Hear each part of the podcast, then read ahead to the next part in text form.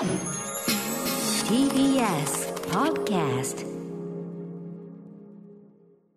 時刻は夜8時を過ぎました。6月14日火曜日。TBS ラジオキーステーションに生放送でお送りしているアフターシックスジャンクション略してアトロク。パーソナリティの私ラップグループライムスター歌丸です。そして火曜パートナーの宇垣美里ですさてここからは聞けば世界の見え方がちょっと変わるといいなな特集コーナービヨンドザカルチャー今夜は不摂室のトラムコラムニスト、えー、ナンシー関さんについて振り返る特集です。早速ゲストの、えー、ライター武田砂鉄さん放送作家の町山ひろみさんにナンシー関さんの今読んでも古びないどころかなコラムを一本ずつご紹介いただきます。まずは武田砂鉄さんからよろしくお願いします、はい、はい、私が紹介するのはですね1994年8月に発表されたコラムでして、うん。まあ、24時間テレビとそのタレントの楠田絵理子さんについて書かれた回でございます。はい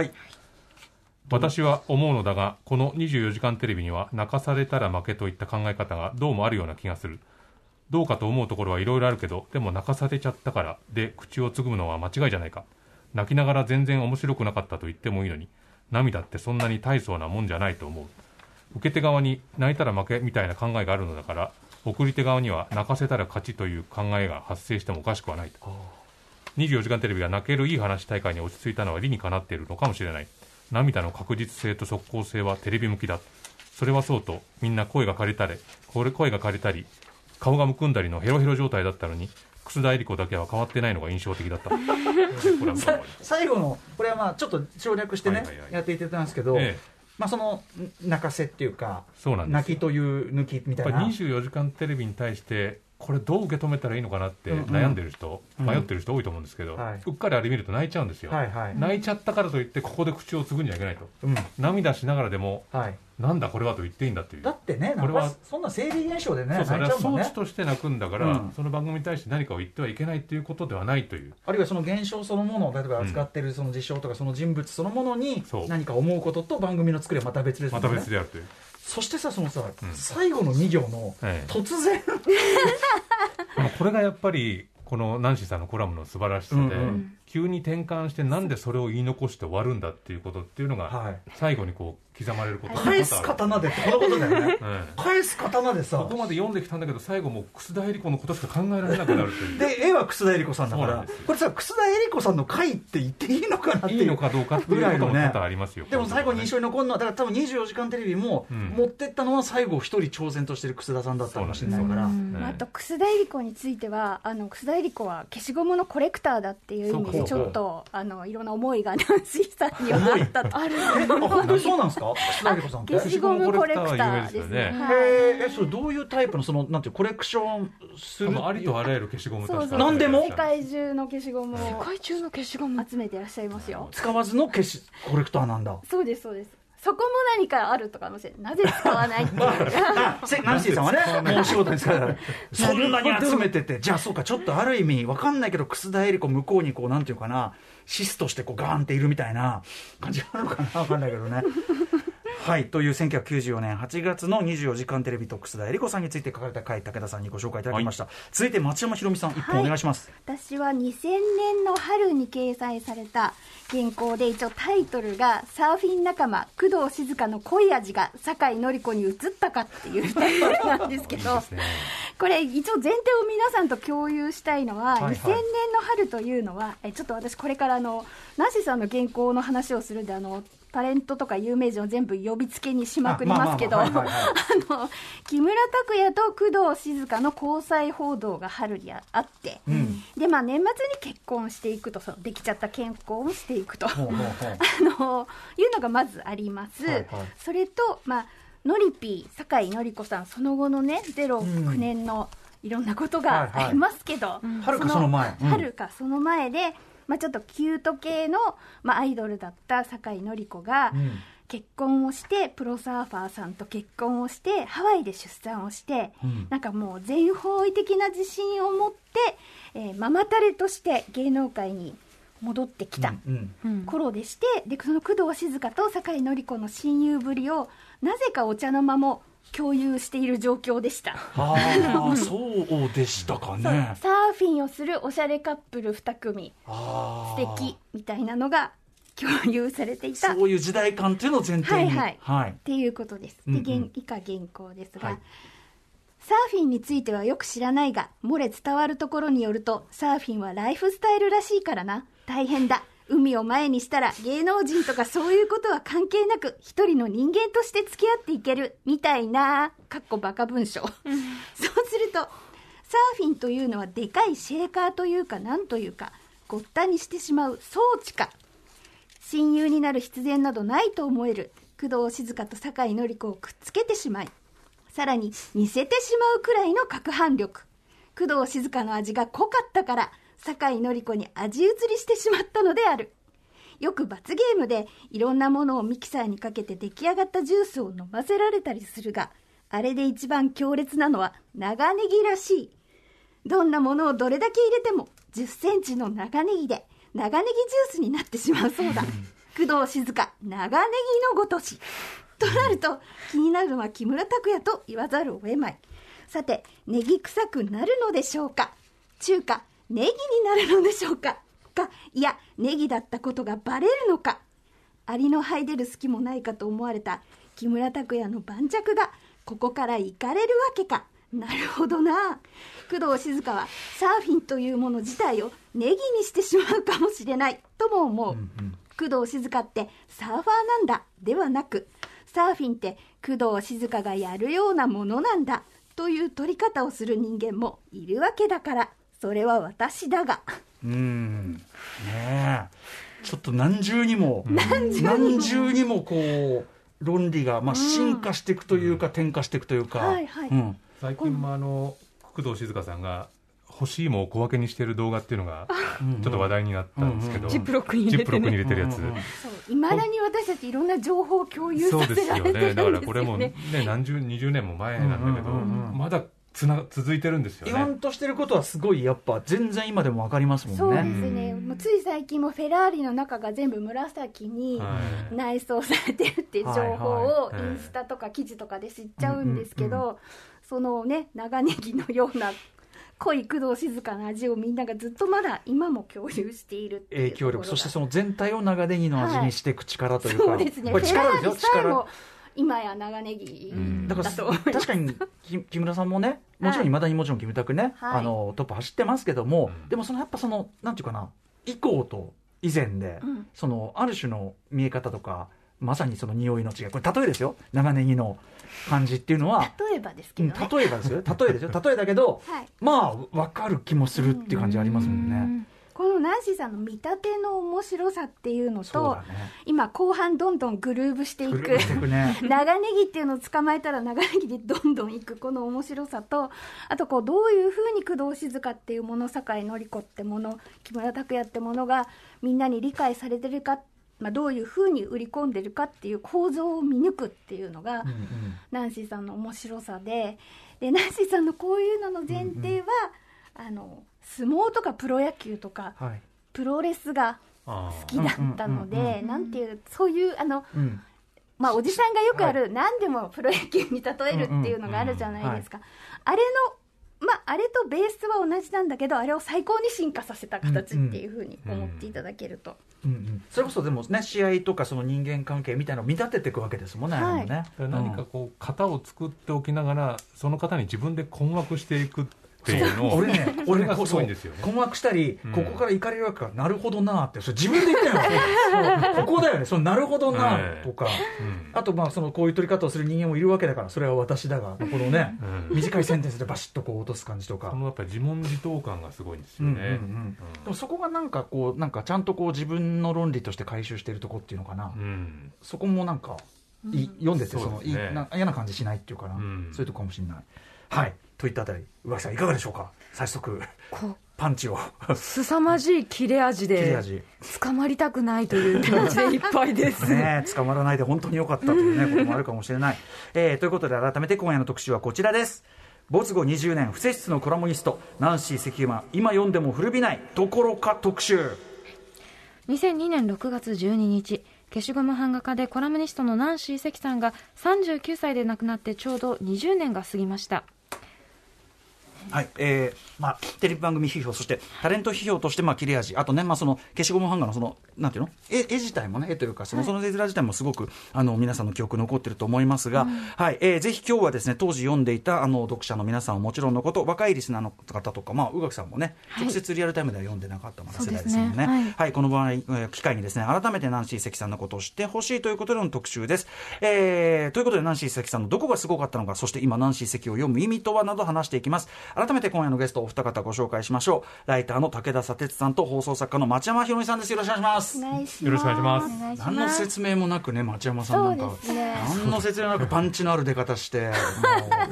当はアウェーでこんなのってよ、読んで、う、うん、あもうアウェーじゃない、アウェーじゃないけど、そうですね。歌丸さんとはあるあの先輩 DJ のリビングでお会いして以来、うんそうですね。結構ずぶりですよね。これ10年も経ってますね 余裕でね。は経いご無沙汰しております、はい。改めましてお二人のご紹介宇垣さんからお願いします。はい。まずは武田砂鉄さんのご紹介です。出版社勤務を経て2014年からフリーライターへ。数多くの雑誌やウェブメディアで執筆するほか、TBS ラジオ明日のカレッジの金曜パーソナリティとしても活躍されています。主な著書は、紋切り型社会、言葉で固まる現代をほき解きほぐす、芸能人寛容論、テレビの中のわだかまり、街相撲を削り取れ。など、最新刊は今年7月に発売される。別に起こってない。となります。はい。あのこの番組もいろい。ろお世話になってます、はいお世話になっております。あのアトロクブッククラブも大変楽しゅうございました、こちらこそありがとうございました。ありがとうございます、えー続いて町山ひろみさんのご紹介です。はい。放送作家、コラムニスト。テレビ番組のアシスタントディレクターを経て20歳で放送作家に。バラエティ番組を多く手掛け、現在の担当番組は、有吉ゼミ、マツコの知らない世界、ミュージックステーションほか。また映画レビューも多数執筆しており、雑誌インレッドでは、レッドムービーカモーンを長期連載中。さらに今年2月に当番組でライターの富山由紀子さんが紹介しました韓国のグラフィックノベル「テグの夜ソウルの夜」の出版も手掛けられましたナンシー関さんとは対談集「林家全焼堤防決壊」を1998年と2000年に出版。2014年には東京仙台富山を巡回した回顧展「顔面遊園地ナンシー関消しゴムの鬼」の監修もされました。はい町山さんねあのありがとうございます。さっきちらっと言ったそのはい。10年以上前に、まあ、あの砂川達夫さんとかもいた あの笹塚で行われたボーリング場の、まあ、DJ イベントみたいなんで、はいであれですよねスチャダラパーのしんこちゃんとかも一緒にはいはい。焼肉ぐらいまで食いましたよねなんかね。そうですね。瀬須永さんがいつものように泥酔して、ええ。お家に帰れないっていうんで私と歌丸さんでお家に送っていって、うん。でトイレに行ってる隙に歌丸さんが今町山さん帰った方がいいですよって返してくれた そんなことでしたか？い。やいやいやいやでもでもまあ楽しい夜でしたね。ありがとうございました、はい。でもあの僕の番組出ていただくの初めてなんで、はい。ねちょっと時間かかってしまいましたというか改めてよろしくお願いします。ご無沙汰してますはいさあということで、えー本日ナンシー関さんなんですけども、えーまあ、このナンシー関さんについても改めてじゃあ宇垣さんからプロフィールご紹介お願いします、ナンシー関さんは消しゴム版画家、コラムニスト。1962年7月7日、青や、あも、青、ごめんなさい。青森県生まれです。法政大学在学中、消しゴムハンコを彫り始め、デッチシリーズ10連作がコラムニスト、榎戸一郎さんの目に留まり、1984年、消しゴム版画家としてデビュー。そして当時雑誌ホットドッグプレス編集者だった伊藤聖子さんにナンシーと名付けられ読者投稿ページでコラムナンシー関の漢字一発を連載開始。1993年には週刊朝日で小耳に挟もう。そして週刊文集でナンシー関のテレビ消灯時間の連載がスタートし全国に流しられるように。2002年6月12日に39歳という若さでお亡くなりになりましたはい。そうか。ナンシーって伊藤聖子さん命名なんですね。そうですね。この番組と、あそうと僕となんですよ。同じ。そうねえ。姉妹関係。そうだ。ね七なんとという。伊藤さん名付けをやっているねえそうなんですよ、えーということで改めてなんですけど、えーまあ、今回はその若い読者の皆さんにもナンシー関知っていただきたいというこう、ねまあ、意図が大筋にあるんですけど、まあ、その理由として挙げるならお二人いかがでしょう武田さんまず。そうですね、まあ、あのテレビ見てて、やっぱもやもやすること、たくさんあると思うんですよ、僕もこの間、トム・クルーズにインタビューするあのフジテレビのカルベアナウンサーの映像を見てたら、えインタビューじゃなくて、やっぱ対談って書いてあったんですよ、うんうん。テロップに。お。あれ？って思いますよね、あれ、対談っていうえやっぱことって富士における重力はそういうこと。いいのかなっていう、でもそういうなんていうか、自分のこのショーテレビの画面から伝わってくる消化できない思いみたいなものを、もちろんナンシーさん、今ご存命ではないけれど、んこう開くと、こう同じようななんていうか、うんこうモヤモヤからいくこう発せられる筋力みたいなものがね、うん。発見できるんですよ、うんうん。そうするといや軽部さん対談じゃないでしょっていうふうに。ナンシー石的発想力で。そうそうそう、ええ見るとそういううん、あのテレビの見え方変わりますよ、うんううん。ん高田さんのご自身の例えばええ。文章、コラムとかの書き方とかは、はい。もうやっぱりナンシーさんの影響大きいですか？めちゃくちゃ大きいですよね、うんうん。でもさっき言ったその自分で何かを思いついたものを膨らませた後に崩して何かオチをつけるみたいなものっていうのは、やっぱナンシーさんのこのコラム、うんうん。まあ、1000字なり2000字なりその箱にこううん。文字を敷き詰めるどう敷き詰めていくかっていうことのやり方って今の、まあ、割とウェブ媒体でいくらでも書けますよっていう文字数の作られ方とはやっぱり違うと思うんですよね。組み立てというか発想が、こうまあ、おいわゆるお弁当箱に何を敷き詰めるかによってそれが一つの形になるみたいな、僕はもう雑誌のコラムを読むのが大好きだったんで、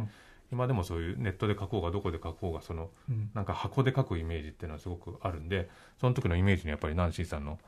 文章っていうのはすごく強く影響を受けてますね。さ。っきのあの町山さん選んでいただいたやつの最後に急にドライブしてってそれは私だがってこの最後に短いこれガッと。止めが入る止めが入るみたいなやっぱそのこの四角のそのお弁当箱に入れる感覚あらばって感じもしますもんねやっぱね、そうですうん。ね。さっき大事なこと言い忘れましたけどさっきのコラムのところは、はい。あの版画が酒井紀子の版画なんですけど、P としか書いてないっていう。ノリ P のね。P ね。ノリを省いたっていうぐらい P のって書いて。でも今見るとこの P がまたねの後年を考えいるとろんな意味合い深読をみできちゃう。絡んできます。我々ゼロ9年を経てますからね、ハンコに何を文字を入れるかっていうのはナンシーさんすごい特徴的で、うん。まあ、デヴィ夫人のハンコには夫人とだけ入れてるんですよね、それはいかにもそのその方のアイデンティティはどこにあるかっていうのを象徴させるときに、うんうん夫人とだけ書くとなんかあの方のあの感じが立ち上がってくるという、ちなみにさっきの楠田絵理子さんは24時間の女ってなってますからねやっぱね24時間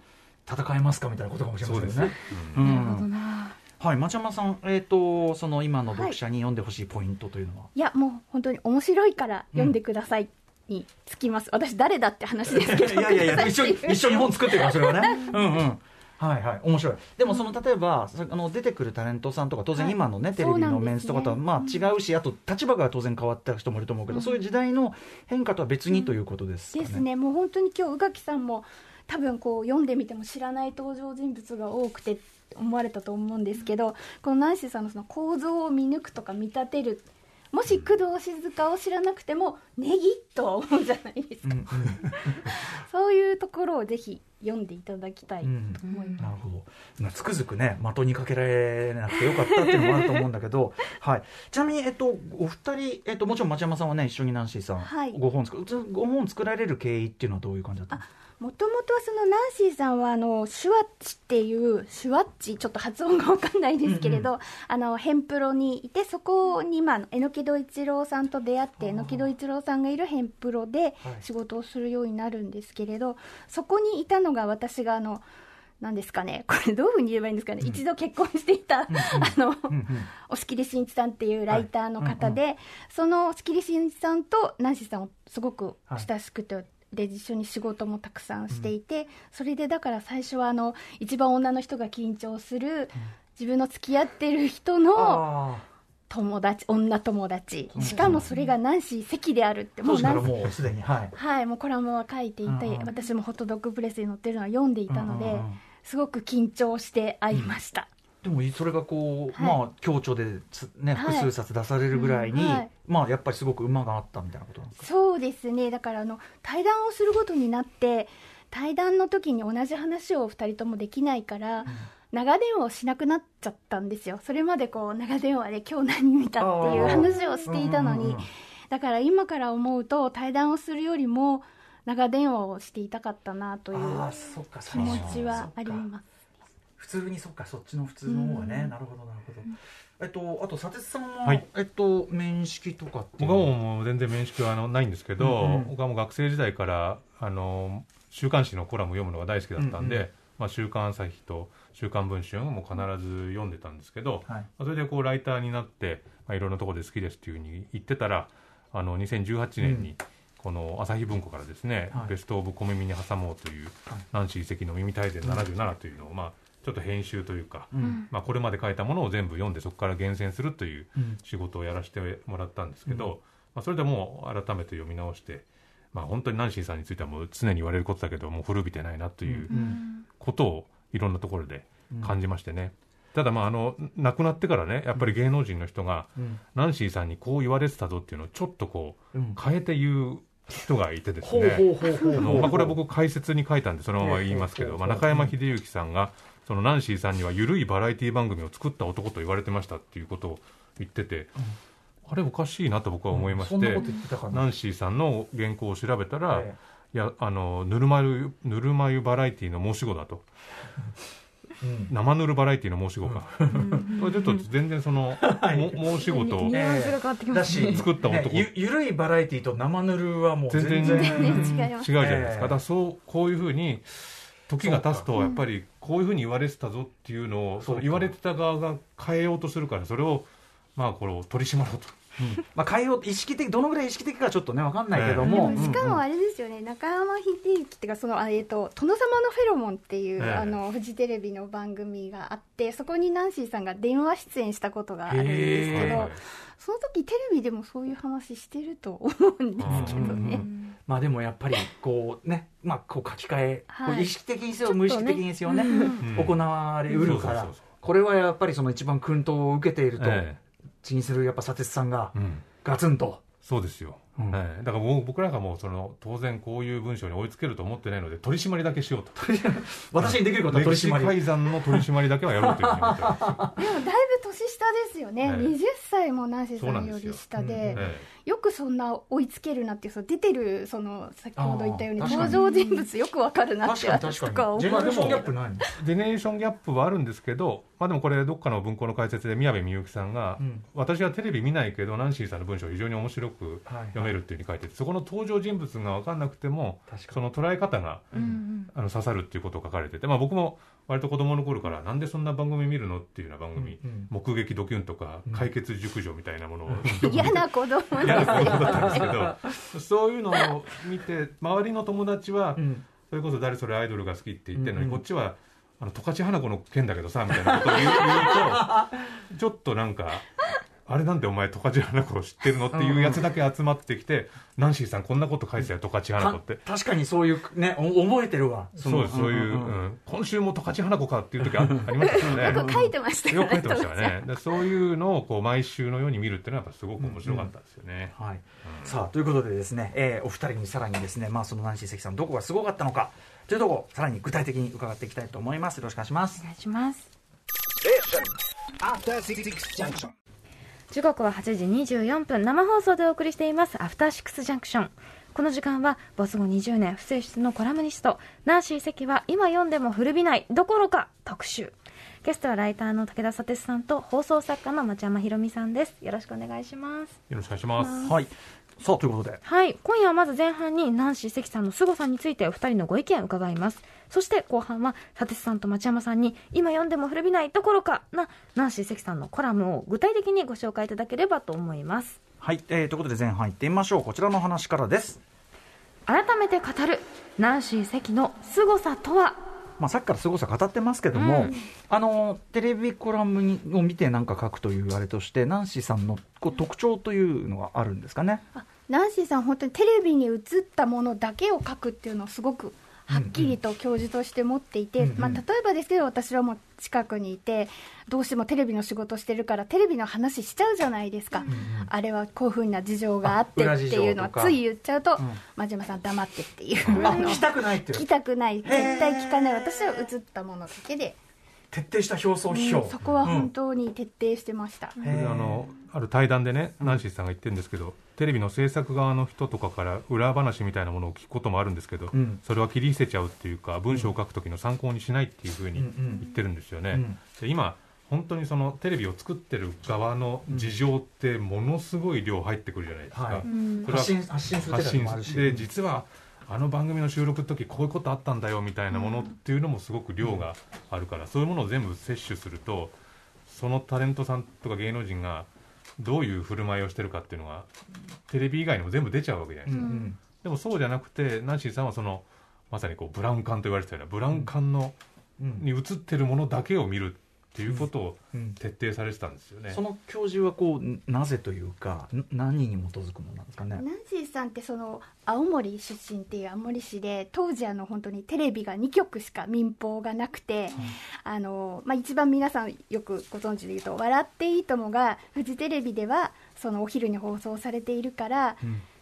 お昼休みはウキウキウォッチンって歌ってますけど、うんうん。青森では夕方に放送されていて、うんうんうんそんなことはお構いなしに中央でやってるわけですよね。うんうんうんうん。でナンシーさその距離感を常に感じていてはい。こちらを顧みず、勝手にテレビうんうん界というのは存在している、うんうんうん何か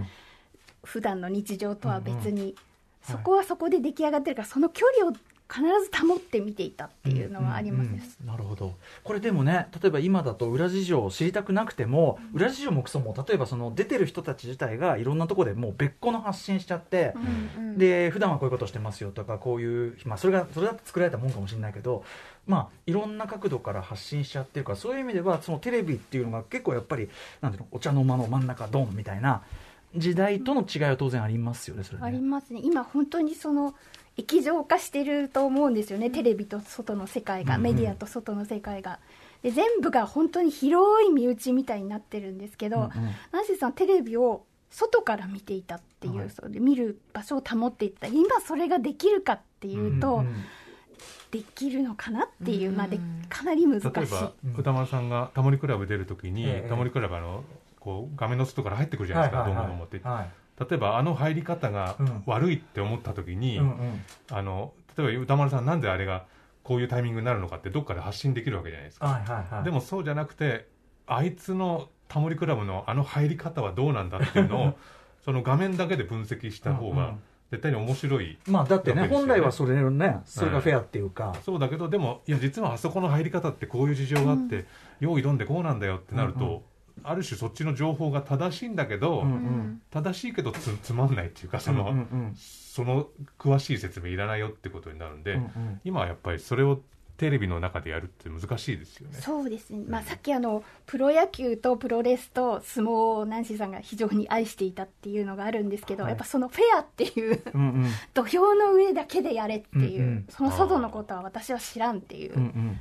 その書き方ですよね。まあ、映画でもね表層批評、はいその画面に映ってるものだけをちゃんと見ろっていうこともあるし、まあ、それに近い感じなのかなね。テレビ側のでもそのスタンスも昔はねそういう意味ではあの要するに王道でその日本のなんかなメディアの中心トップで発信する側ってあったけど、なんかさ今多分テレビ発信する側っていう自信はなんかすっかりなくなってんじゃないみたいな その力関係もだいぶ変わりましたねそこはね。そうですね。はあ本当にそこは全然違うんですよね。うんうんそうやって他のメディアを通してあの情報を発信したりしながら、まあ、甘えるとは言わないですけど分かってねっていうのもあるし、うんうん私もどういう人がどういうふうに見てるかっていうのもずっと気にしてテレビ作ってますから、うんうんうん。ナンシーさんが書いてた頃のテレビとは本当に違いますよ、ね。がある意味こう手加減せずにこっちもはい。お互いやれた時代とちょっと違う感はあるのかもしれない、違いますよ。私あのもう37年テレビ業界にいますけど、うんうん。最あのナンシーさんが原稿を書き始めた最初の頃は本当完全無視だったんですテレビ業界のおじさんたちは、うんうんうん。でも途中からまあ何しろ「週刊朝日」と「週刊文春」はい。今はどうだか知りませんけれども、うんうん当時ははい当時はもうおじさんがみんな読んでるものだったから、うんうん。書かれてると「町山どうしてナンシー関なんかと友達なんだ」って 言ってくるっていう。自分らが食らうとは思ってないからうん。食らってびっくりみたいな感ああそうか。いだってあのネットとかもなきゃね言われることないもんね、じでした、そうですね、ええなんつってね。ましてその大物芸能人なんかもう、ま、もっとだよねこんそんなからからかわれたりしないじゃない、まさに、まあ、一度放送されたらもうその後にまあ1週間後ぐらいに文章が書かれるってなると、まあ、今のようにこう再度チェックできたりはい。することがないわけですよね、だからすごく遅れちょっと遅れてパンチ食らうみたいな感じもあったからでその1週間ちょっとこうタイムラグがあってあの文章が読めるっていうのも、うんうん。まあ、今とはまたちょっと違う形ですよね。やっぱり今だとテレビやって、えその話題をやるのが1週間後とか何週間後とか月間だったら月後とかははもう遅いって感じになっちゃう。そうですよね、うん。うんちなみにナンシーさんって録画って撮っていやいっぱい録画してました、うんうんうん。はい。でその原稿書くにあたってチェックチェックし直すとかそういうのもしてる。見直してあます、ね、あやっぱそういうのもしてるんだ。はい、なぜ関さんご自身ってちなみにはい。そのやっぱ文章上僕はもちろんご当人知らないからどどういうそのご当人としてはどういう方なんですか？いや本当にあのなんて言うんですかね。田舎のおいい意味でのいいちゃんとまともなお家にまともなってやりますけど、あのお家はガラス屋さんなんですけど、うんうん。その商店街でお店をやっているしかもそこの看板のところに「ガラス壊れましたら」って出してる控えめな ガラス店で あのうわーなんだそのガラス壊れましたらよろしければ。そうですね。そういうお家に育った子で、であのその前にガラス店の前に食堂をやってたんですね、うんうん。その時にあの食堂すごい忙しいからテレビずっとつけたまんまになっていて、うんうん。でそのテレビの前に段ボールを置いてそこにあのちっちゃいナンシーさんが座ってずっとそのテレビが重りだったみたいな、うんうんそういう育ち方をしていて、はい。であの本当に穏やかな人だし、うんうん。あのこれで梅干しつけたよとか、うん。あのなんとか何こう当時やり始めたのではそうモニターを写真に撮ってシールにするっていうのが一時流行ったんですけど、私たちの周りへでー。なんとかのシール作っといたよとか、もう本当にそういうお姉さんへですーね、優しい。そうかそうか。そのねあとちっちゃい時からこうそのおもりこもり代わりにこうテレビ見てたっていうのねた佐哲さんのね要するに子供向けのものを子供の時間に見るわけじゃなくて、はい。のの大人向けのものも見ちゃってるから、っていうねそういうのあるかもしれない、ね。解決熟女とか目撃ドキュンとか、うん、それ以前はちょっと通じるかもしれない、うん。はい、えー、といったあたりでですね。本日は武田砂鉄さんと放送作家町山ひろみさんに没後20年となるコラムニストナンシー関さんの、えーお仕事すごさについて伺ってくる特集でございます。後編いってみましょう。武田砂鉄と町山ひろみが選ぶ今読んでも古びないどころかなナンシー関のコラム。はい、まあ、やっぱりねあの文章を読んでいただく、えーのが一番ということでご紹介いただきたと思います、えーじゃあ砂鉄さんからまた何か選んでいただきましょうか、せっかくね TBS に来たんでやっぱり TBS の番組のことの方がいいかな まして流れてますからね。流れてますよね。これ見てるよ。見てらっしゃるやってやりましょうやってやりましょう、うん。1996年の TBS のオリンピック番組についおて書いたコラムですね。うん4年に一度のビッグイベントで入れ込む気持ちもわからんでもないがそれにしてもやりすぎだろう。それもちょっと妙な方向へ。TBS のオリンピック中継番組のキャッチコピーがその妙な方向を如実に表している。感動まっしぐら96アトランタがそれだ。国の代表としてとか日の丸を背負ってという対オリンピック間の熱苦しさが疎まれるようになってきたのはかなり前のことからではあるが何せ4年に一度のことである。それに代わる姿勢の決定が棚上げされたままであったしかし今回なぜか足並み揃って決定しま決定してしまった。新たなる合言葉は感動である。感動させてくれと明け付けに叫び始めた。さらに言えば選手側のこれまた足並みを揃えたオリンピックを楽しみたいというコメントと何か見事にリンクしている。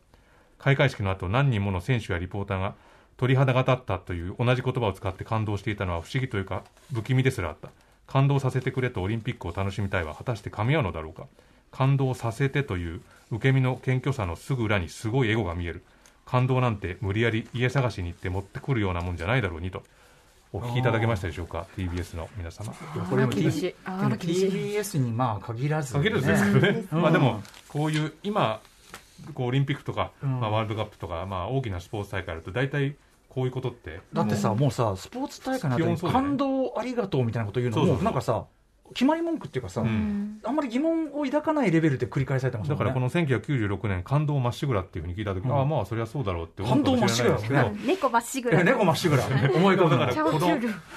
この頃にこの感じっていうのが96か。始まってそれをやっぱり捉えていたっていうことですよね。しかもそれに岩を唱えていたけども、ナンシーさんは、うん。うん。今だからさっき言ったように僕自身さ言われてみれば、ね、感動ありがとう2000ななんとかなんて言われても別にそれ自体にあんま何とも思わなくなっちゃったっていうか、そうです。すっかりなら鳴らされちゃった。ですからね。猫まっしぐらに直されちゃった。うん。うん。恐ろしいですね。はい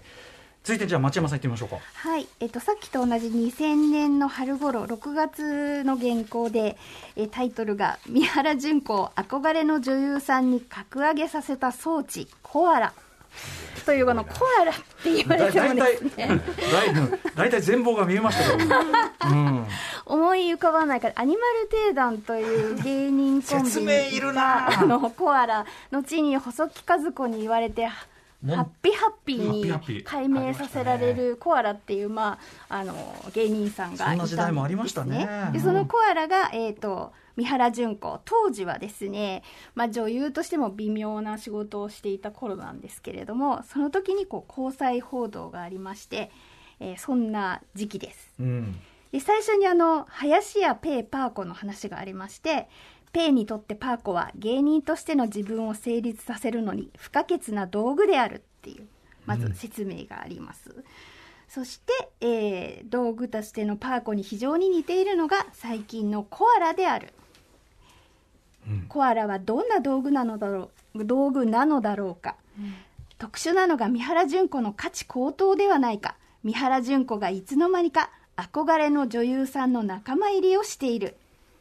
高騰のからくりは対比のマジックである。怒りや長介が大男であるというイメージは他のドリフメンバーの低身長揃いが生んだ錯覚であるようにメディアの中のものなど、対比させるものでいくらでも改ざんが効く。偉いとはどういうことなのか本当に偉いのは誰なのかということではなく一番偉そうにしている人が偉いのである。三原純子の高騰はコアラの低落が生んだ錯覚なのだ。コアラは三原純子憧れの女優さんという位置にキープするための道具だ。よく凶器などの横に置かれているマイルドセブンと言っていいだろう。でこのコアラマイルドセブンは実物より小さいんだ。その上日に日にちょっとずつ小さくなってもいる。人間として芸能人として夫としては縮むのはどうかってことだけど道具としてはかなりの便利グッズ。それも生き方ではあるが。切れ味も。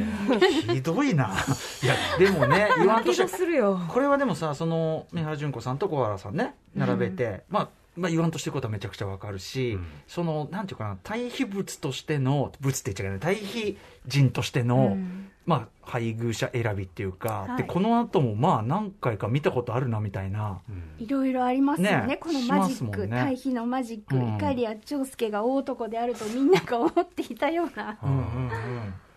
でもこういうなんか水増しみたいなものにすごく厳しく敏感でてすね。あのすごく有名なのがその谷涼子さん田村涼子さんについて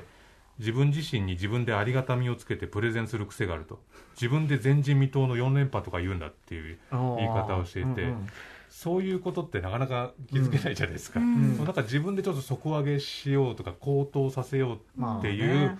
動きにすごく敏感でした、山田ちゃんの場合は、まあ、その例えばスポーツ上で実際に実績があるからこっちもあんまりそこをこうあんまりガードしないで聞いてるから。そうそうノーガードで聞くけど、確かにそうだなって。前人未到って自分で言う言葉だって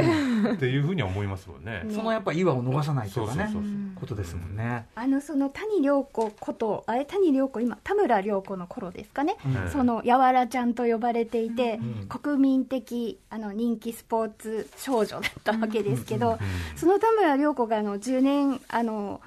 議員になるっていうことを、うん。ナンシーさんが、まあ、予想したというか先に書いていたってことがすごくあの皆さんおっしゃるんですけど、うんうん。それをナンシーさんが言ってた頃っていうのは95年で。うん。その時はもう橋本聖子っていうこれまたうん。聖子ちゃんと呼ばれていた、うんあの国民的人気スポーツ女子選手が議員になった年なんですよね。だからそこは忘れてはいけないというかうんあともう一つ言うと橋本聖子は当時その与党の自民党から出たわけですけど、うんうん。田村涼子、まあ、谷涼子もうん。当時与党の民主党から出て、うん。あの小沢ガールズと呼ばれるんですけどこの10年の選挙に出たのが三原純子。うんうんで、うん。三原純子は与党じゃない自民党から出たというストーリーをうん。ナンシーさんと語り合いたいっていう。あーね。その勝負とは何かっていう、勝負強さとは何かっていう、うんうんうんまあ、選挙を勝負に例えちゃいけないっていう話はありますけれども、うんうんでもこの三原純子のずっとねその、まあ、ナンシーさんは「セクシーナイト」っていう三原純子の持ち歌が、うん。あのカラオケでいつも歌ってえー。曲だったんですけどそうなんだ。うんうん。その三原純子がこう意外な勝ち方をしていくこの感じと、あの谷涼子が一期で議員を辞めてしまったうんことなどを、確かにそうか。かつての感じからするとちょっとそうか。あなんかサバイブ力っていうかなんかね。確かになんかああそうなったかって感じしますね。そうなんですよね。さっきのなんか最初のあの出た時の話とかあ言われてみれば僕なんか忘却の彼方にあったんでうん。言われるとあそうかっていう感じがす橋ごいしますね。がいたんですよちなみに長谷博も95年の選挙から参議院議員になってますけど。なんかナンシーさんのそのコラムを昔のコラム今読むとその忘れてた今につながる実は土台じゃないけど、うん。なんか歴史大きく言えば思い出させてくれるとこありますねちょっとね。思い出しますね。ほんうん。でさっきのノリピーといい三原純子といい、三原さんと小原さんのその結婚のあれとかすっかり当然の当たり前のことだから思い出したこともないから、うん。それは別に記憶しておくべきことに入ってこないです脳のね。からね。メモリーをそれは取っとかないんだけど、うんでも言われるとだからあそのある種の構図っていうのもすごくそうわかる。あの頃はいろんな番組に三原純子の横にコアラマイルドセブンいつもついてた。コアラマイルドコアラマイルドセブンね。それ本名じゃないんですよね あとそのだからその例えからの狂気などの横に置かれてるマイルドセブンっていう例えからのコアラマイルドセブン。しかもそのコアラマイルドセブンって言ってからそれは実物より小さいってひどい そのトリックをね。自分でどんどん乗っかっていくこのグルーヴ感がうん。すごく楽しいんですよね、でもなんかそのそれも生き方ではあるかってところにねな。んかこうちょっとこうなんていうのかな、うん。うん。まあまあそのだってほら小原さんだってねそれは頑張ってそうしてるんだからさ。うん。なんかその感じもちょっと愛感がありつつ筆を置くっていう感じ。最後ちょっとブブルーズを感じさせて終わる感じが、よくあの川島直美さんについてもよく書かれてたんですけど、えこの人を見ると私はいつも肉は腐りかけが一番うまいという言葉を思い浮かべてしまうのひどいっつうねだがなんででしょうっていう。これちょっとひどいけれども別に本人も書いてて分かってないわけですよね、そういう言葉が。うしてでしょう？なんででしょうみたいなことで言い切って立ち去るという。のさっきのなるほどなと。かそこから別に何が進むわけじゃないんだけどそれ言われると分からなくもないなっていう感じ、この感情でもやっぱり文章にするってなかなかできないですよね、なんかそのねもちろんなんかこうさ断罪するとかっていうよりはさなんかいいわく言い難いものに何かね、言葉とか形を与えるみたいなね、うん。そうですこともあるからね。ね、うん。面白い。はいじゃあちょっとじゃあ薩鉄さんかな。ちょっとまたもう一本はい。お願いしてよろしいですか、えー、とこれさんまさんのですね「あの踊るさんま御殿」について語ったところをちょっとはしょりながら読みますが、さんまはしばしば番組の中でトークのハウツーを享受する。後輩や若手に対してどうしてそこでもう一つボケへんねやとか今のはグーよなどとレクチャーしている風景はすでにおなじみだと、さんま御殿という番組はそういったさんまのハウツーをどれくらいマスターしているかの報告会として見ることもできる。さらにその報告会が曲がりなりにも番組と番組として成立しているのはさんまのハウツーが視聴者にも視聴者にも教育されているからだというふうに書いててこれは別にこのさんまさんの番組だけじゃなくて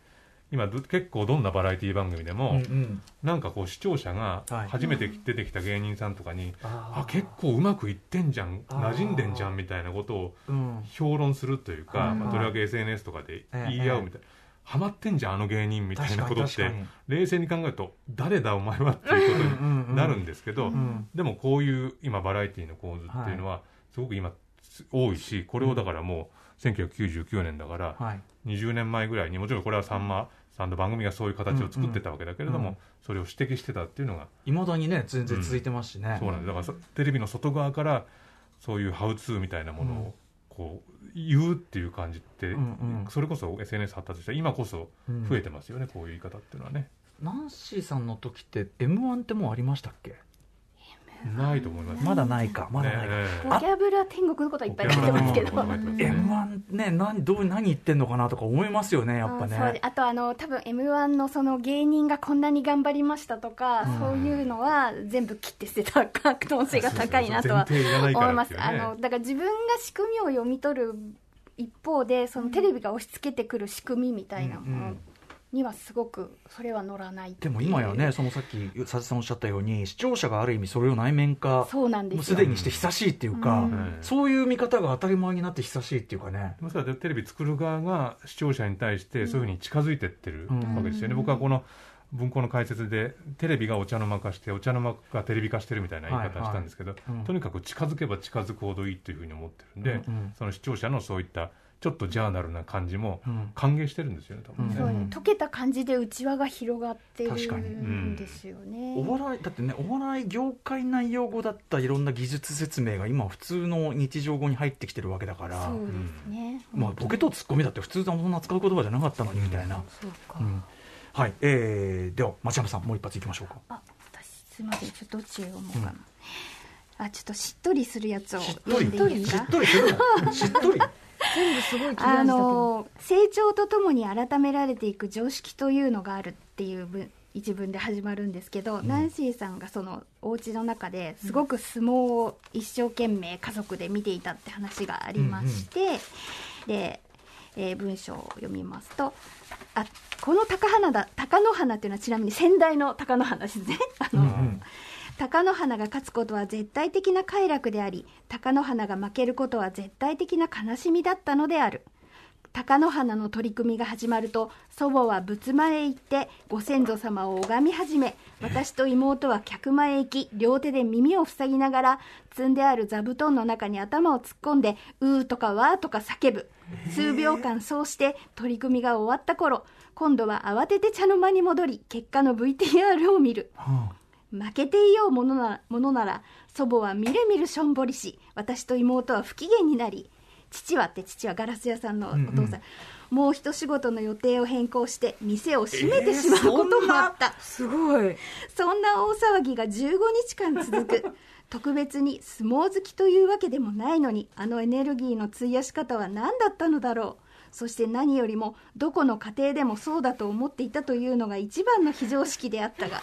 仏壇は拝まないよという常識に気づきなんで見ないの？耳塞ぐのよ。家族全員揃わないよ。とどんどん非常識に気づいていく。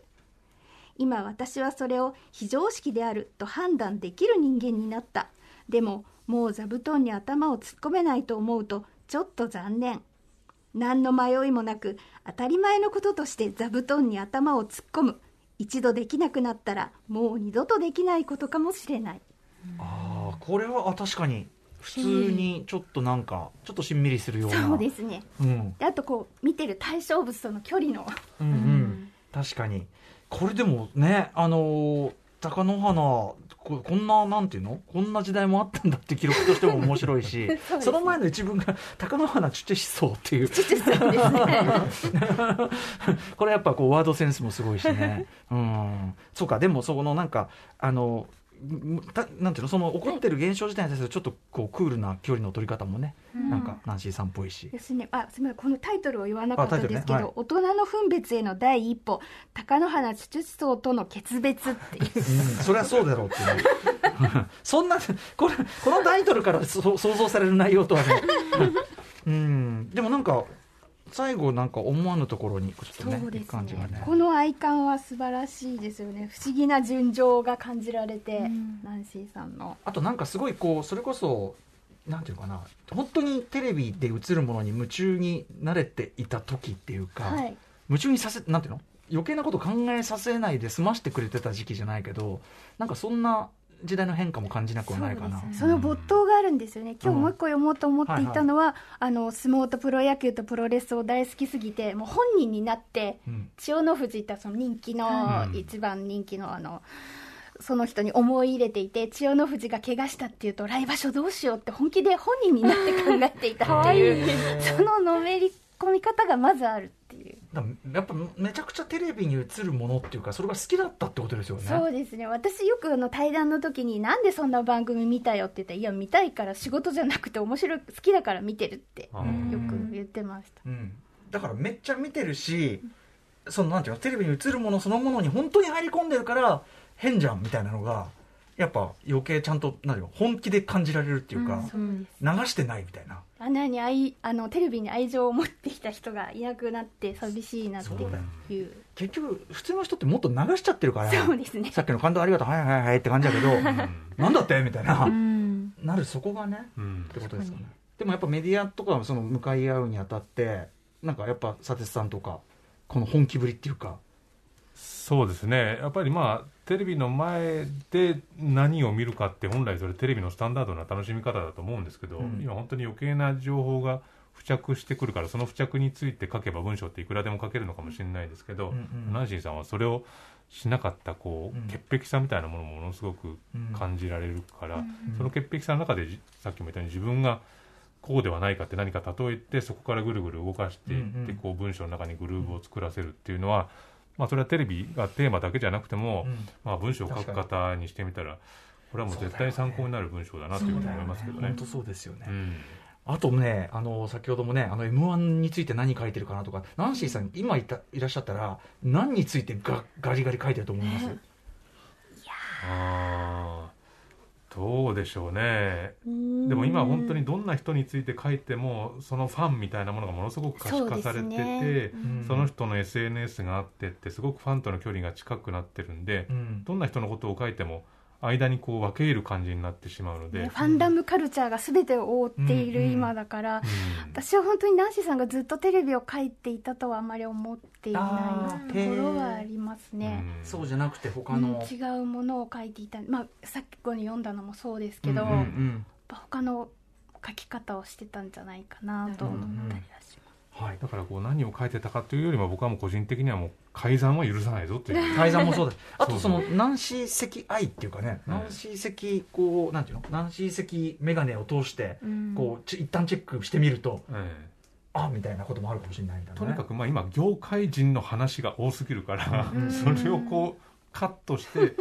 映画でも本でも音楽でも何でもいいですけどそのあるそこにあるっていうものを感じるっていうことが重要なんじゃないですかね。それについて書くってことが。なるほど、うん。あと言っておきたいのは、ナンシーさんはすごいそのテレビ界に影響力を持ちたいっていう気持ちは全くなくて、うん。そのこっちがやってることなんか気にしてないでしょっていう書き方をしていたんで、その今のねこうテレビについて書いたりするのってどうしてもこうフォローがいくつついたとか、うん。誰が見たとかそういう影響力が近いじゃないですか自分の手応えとして、そこで書く人じゃなかったなというのはうん思います。最近テレビについて書いたらそのテレビのプロデューサーとかが「ありがとうございます」ってツイートされるわけじゃないですか、うんうんいいんですよねそれいらないんですようんね。確かに。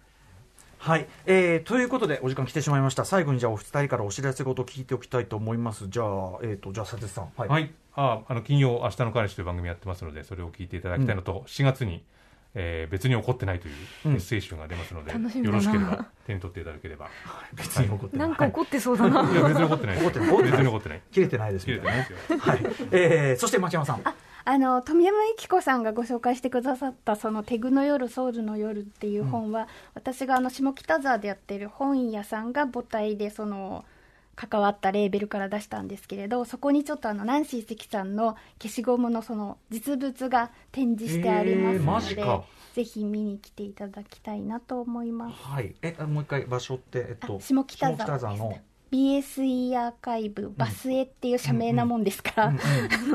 そこです。はいわかりました。あちょっとその見たことないんで、それ見に行きたい。はい、えー。ということで、ちょっと短い時間ではございましたが、本日は没後20年を迎えたコラムニスト、ナンシー関谷、今読んでも古びないどころか特集をお送りしました。武田砂鉄さん、町山ひろみさん、ありがとうございました。ありがとうございました。ありがとうございました。After Six Junction.